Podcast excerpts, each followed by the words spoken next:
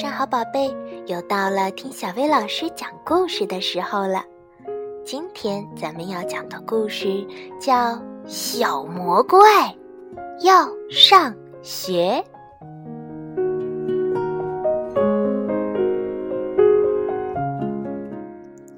从前有一个心地善良的食人小魔怪，他从来都不吃人。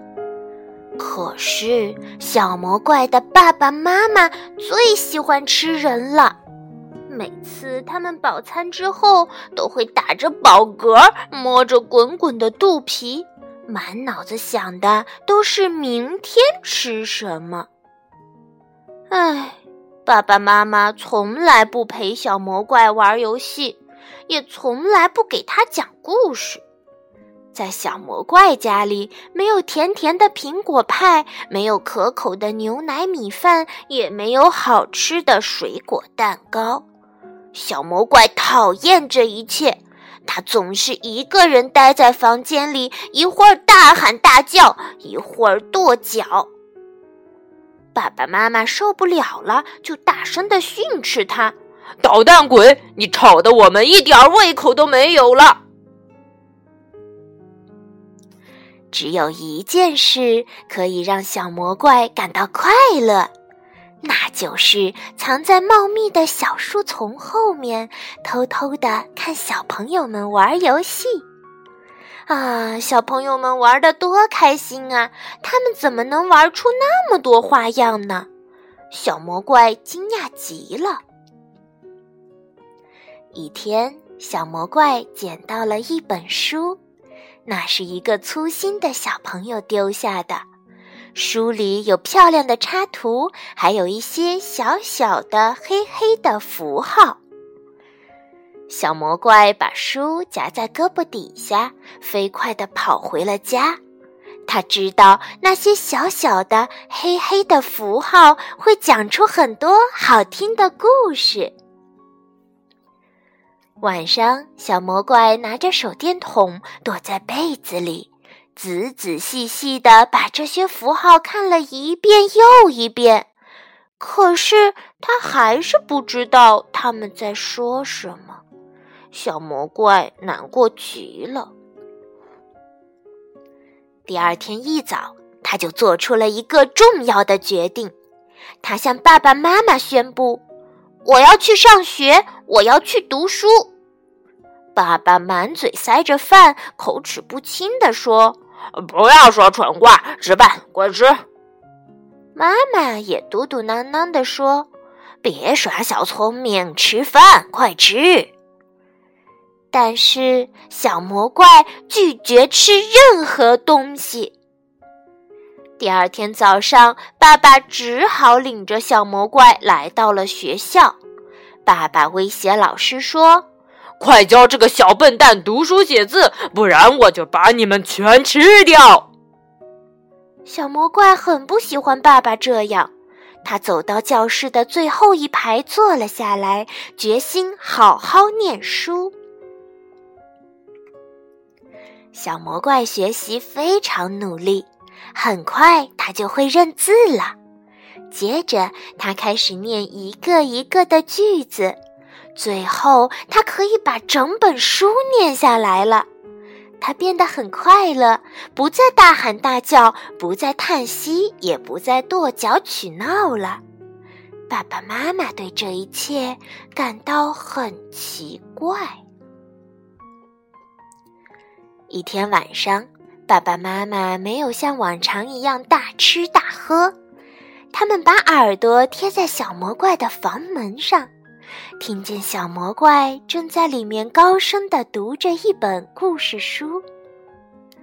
爸爸妈妈听着听着就被故事吸引了，故事结束时，他们突然大声的鼓起掌来。他们的掌声太热烈了，把小魔怪吓了一大跳。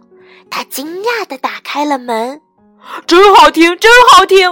爸爸大声说：“再讲一个，再讲一个！”妈妈急切的请求。小魔怪非常高兴地答应了。他接着又讲了三个故事。后来他觉得有些累了，站起来对爸爸妈妈说：“今天已经很晚了，明晚我再接着给你们念吧。”接下来的晚上，小魔怪放学一回到家，还来不及放下书包，爸爸妈妈就拉着他的袖子，让他再讲一个故事。随着情节的起伏，他们一会儿大笑，一会儿哭泣，有时候甚至害怕的浑身发抖。一天晚上，小魔怪给爸爸妈妈读了一本怎样做出好吃饭菜的书，当然里面没有煮小孩子的方法。从这天起，小魔怪放学回到家里，迎接他的都是美味的苹果派、香甜的牛奶米饭，甚至还有让人口水直流的水果蛋糕。哈哈，小魔怪终于可以美美的吃个够了。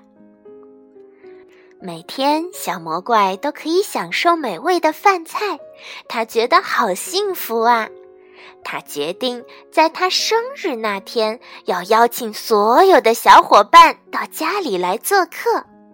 不过他忘记了，他的爸爸妈妈可都是爱吃人的大魔怪呀。当他为伙伴们开门的那一刻，他才忽然想起来，可是安安、奥奥、萌萌、赫赫他们都来了，小魔怪害怕极了。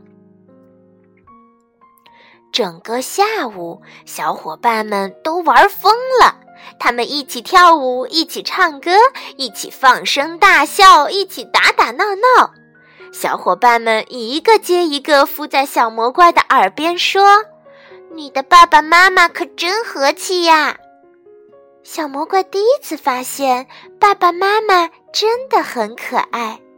甚至在他们笑的时候，也小心的不把长长的牙齿露出来。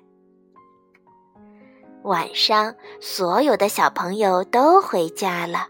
爸爸妈妈对小魔怪说：“这些小孩多可爱呀！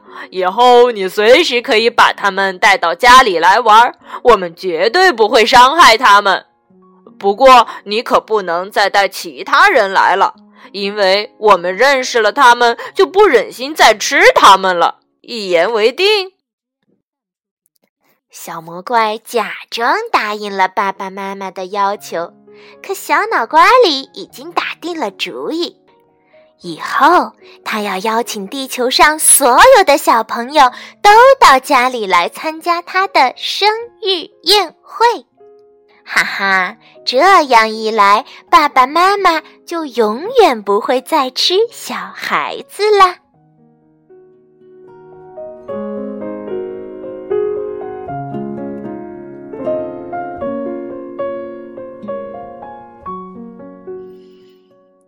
好啦，今天的故事就到这儿了，晚安，宝贝。